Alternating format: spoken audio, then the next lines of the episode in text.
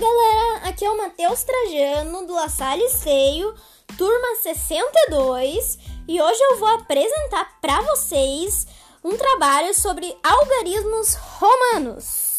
Então prestem bastante atenção porque esse conteúdo é bem importante.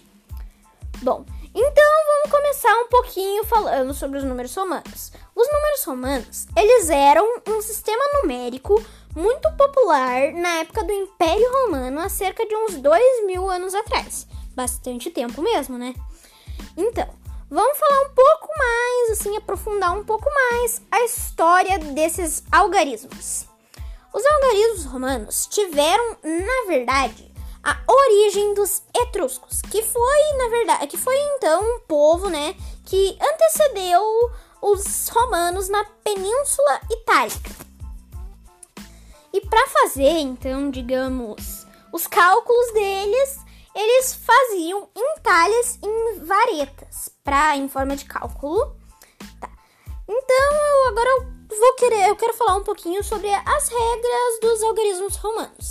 Em si não são muitas regras, ele é bem simples. As regras é não colocar o mesmo símbolo mais de três vezes, né? e às vezes tem que botar os, os símbolos romanos, né, os algarismos romanos, em uma certa posição. Por exemplo, se eu vou fazer um 4, eu não posso botar quatro risquinhos, quatro tracinhos. Eu tenho que botar, se não, sim, tem que botar um, de um outro jeito, que daí vai fazer um 4. Se não me engano, era um V e um I, daí tu faz um 4. Que eles também tinham um pouquinho de, digamos, sistema posicional, que seria como se fizesse uma conta. Tipo, V e o I pode ser V menos I, 5 menos 1, 4.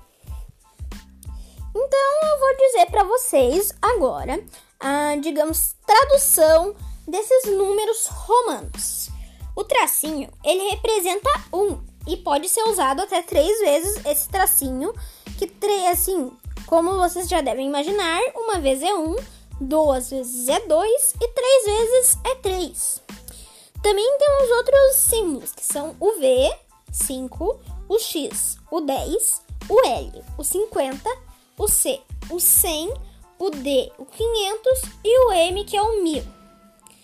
E os romanos, uma curiosidade, na verdade, sobre os algarismos romanos é que eles não tinham um símbolo para zero, eles desconheciam a existência do zero.